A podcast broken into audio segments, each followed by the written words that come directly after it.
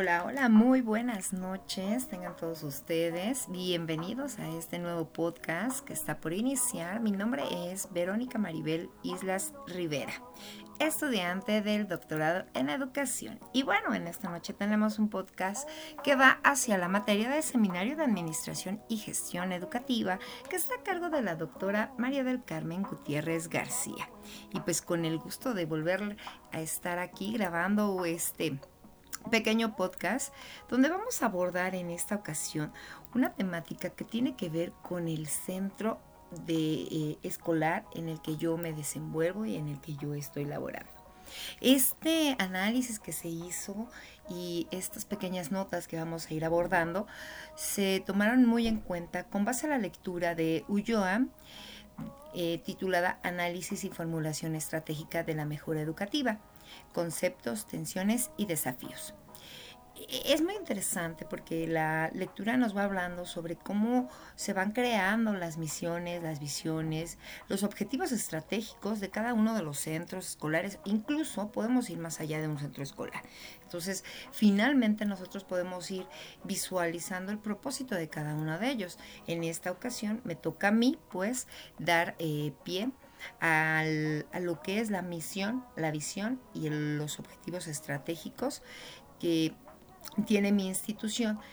Cabe aclarar que yo laboro en tres instituciones y de las cuales para esta materia elegí una y pude realizar un análisis para poder realizar estos objetivos estratégicos que la verdad fueron con base al diagrama de Ishikawa que nosotros realizamos en una semana eh, de actividad y que realmente fue un tanto complejo, debemos admitirlo, el, el estar analizando. Hay muchas fortalezas, debilidades y áreas de oportunidad que podemos encontrar en nuestros centros de trabajo.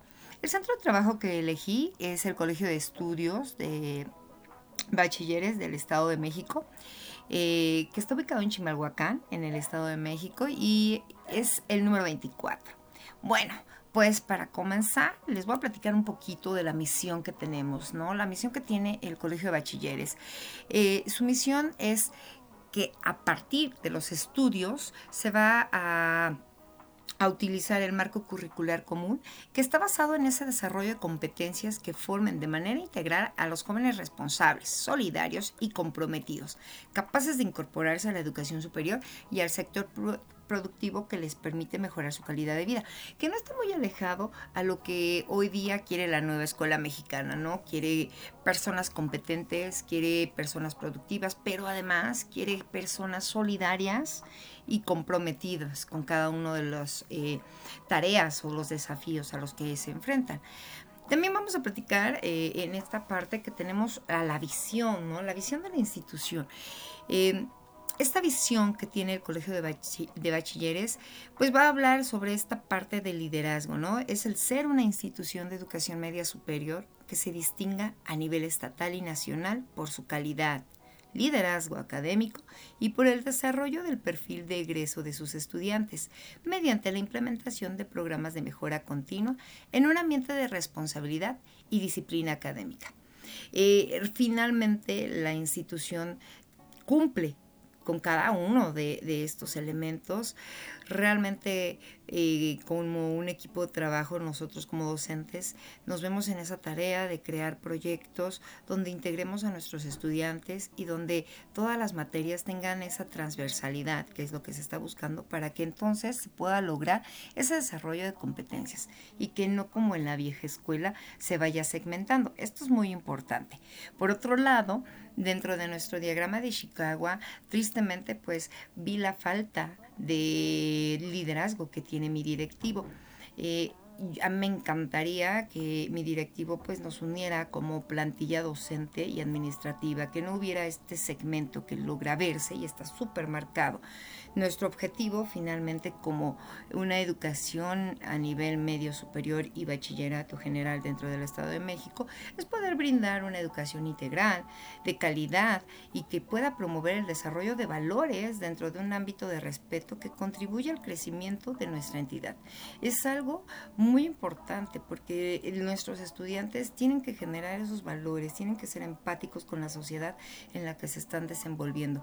Me gustó mucho que dentro de la lectura Ulloa propone, eh, menciona dos eh, objetivos, me encantaron el objetivo estratégico y una estrategia donde me los voy a tomar prestados para implementarlos dentro de mi institución. Él nos dice que mejorar las prácticas de liderazgo pedagógico eh, que lleva a cabo el equipo directivo y técnico para apoyar el desarrollo profesional docente en la escuela. Sería un objetivo estratégico implementar, lo cual es ideal.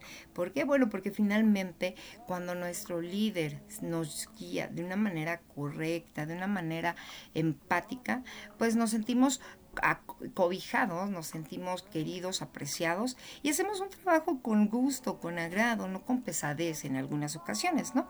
Además de que podemos también ver que eh, nos menciona eh, esto de implementar un programa de desarrollo de capacidades de liderazgo pedagógico en equipo directivo con apoyo de mentores en liderazgo existentes en la comuna. Esto me parece genial, creo que tenemos que comenzar con ello para poder implementar este plan de mejora. Dentro del foro mencionaba algunos puntos que cómo pudiera yo apoyar, creo que podemos comenzar con un taller, no curso, porque el curso ya, o sea, teoría basta, queremos práctica los talleres nos ayudan a unirnos, a estar en este trabajo colaborativo, a que si X, persona no, no me simpatiza, no me agrada trabajar con ella, puedo limar ciertas asperezas. Y entonces a partir de ello podemos llegar al éxito del, de los proyectos que la institución tiene como bachillerato general y posterior que nosotros vamos realizando, ¿no? Que nosotros vamos implementando en cada una de nuestras actividades. Considero que esto es muy interesante. Además de que nuestro directivo que tener ese poder de convocatoria y participar en diferentes reuniones de trabajo con el fin de analizar acciones pertinentes en la toma de decisiones. Eso es otra estrategia que me encantaría que se implementara dentro de mi aula, dentro de mi área laboral.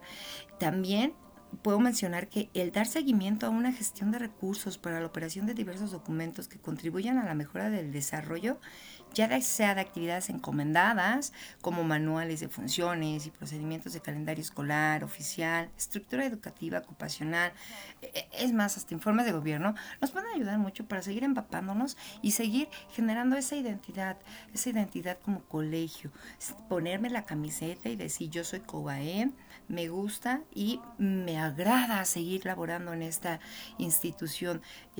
con orgullo puedo decir que tengo 15 años eh, laborando en la institución, próximos a, 16. Mentira, 16 años próximos a 17.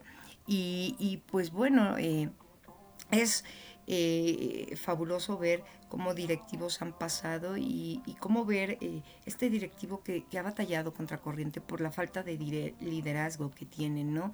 Finalmente, una de las estrategias que se pueden, otra de las estrategias que se pueden implementar, pues es el desarrollar y actualizar los sistemas que tenemos como calidad de, este, de los programas educativos que se van operando dentro del colegio.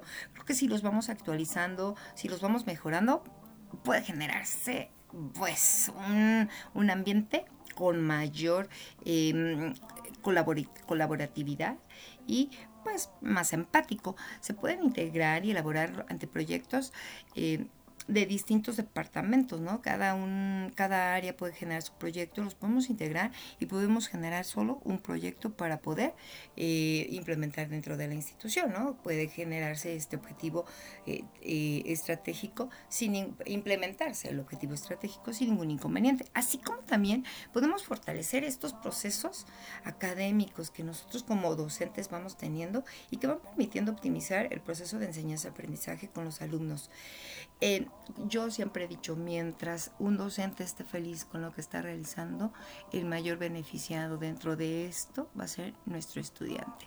Y considero que si podemos nosotros ir implementando estos objetivos estratégicos que fuimos platicando en este podcast, podemos generar un ambiente laboral más amigable. Y pues bueno, se nos está acabando el tiempo, esto va, está a punto ya de terminar. No quiero dejar pasar eh, el cierre con seis actitudes que nos harían un líder más efectivo y que me encantaría y desearía que mi directivo tuviera. Uno, sé proactivo. Hay que asumir la responsabilidad, lo que haces es producto de tus valores.